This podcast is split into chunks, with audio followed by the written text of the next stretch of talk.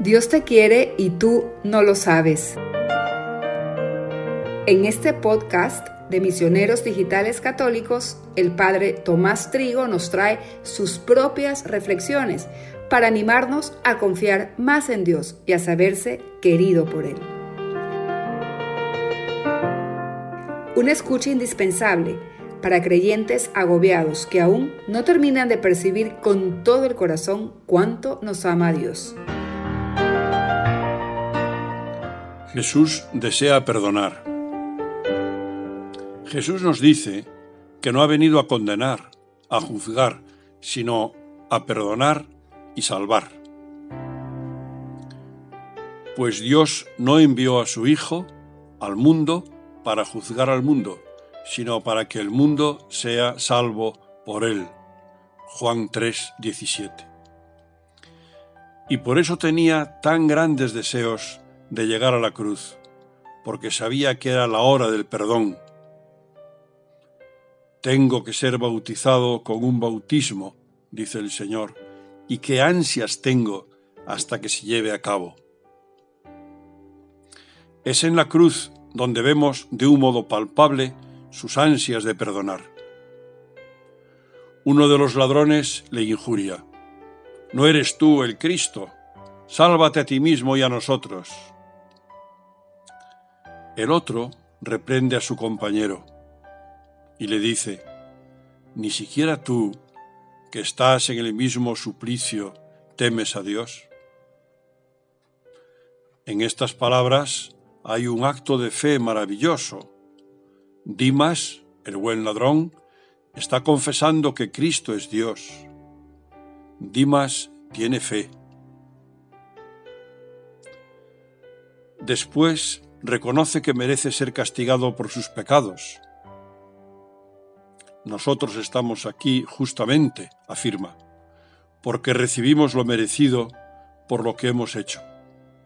Pero éste no ha hecho ningún mal. Y pide, Jesús, acuérdate de mí cuando llegues a tu reino. Dimas, humilde, confía en el simple recuerdo de Jesús. Y Jesús, que está deseando perdonar y dar a todos el premio de la vida eterna, le responde inmediatamente, En verdad te digo, hoy estarás conmigo en el paraíso. No mañana, ni dentro de un mes, sino hoy. Si miramos nuestra vida, veremos muchas miserias, pero con un acto de fe y de amor confiado, un acto de arrepentimiento, como el del buen ladrón, todos nuestros pecados desaparecen por la infinita misericordia de Dios. Todas esas miserias que a nosotros nos pesan y de las que estamos arrepentidos, hacen que Jesús se interese más todavía por consolar nuestro corazón miserable y venga a perdonarnos. ¿Me veo pecador?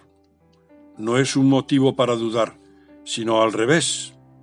Es una razón para confiar más en Jesús. Si tu miseria te abruma, le dice Jesús a Gabriela Bosí, si tu miseria te abruma, piensa que a mí me atrae. Si tu frialdad te da miedo, puedes tomar mi amor. Soy tu gran creador, pero tú eres mi niña. Conozco tus emociones como conozco cada ola del mar. Cuando todavía no has hablado, yo ya te he oído, puesto que vivo en ti. No podemos desconfiar de un Dios que se siente más atraído por sus hijos cuando éstos se manchan, para limpiarlos y perdonarlos y hacer que regresen al camino del amor. Dios te quiere y tú no lo sabes. Reflexiones del Padre Trigo a través del podcast de Misioneros Digitales Católicos.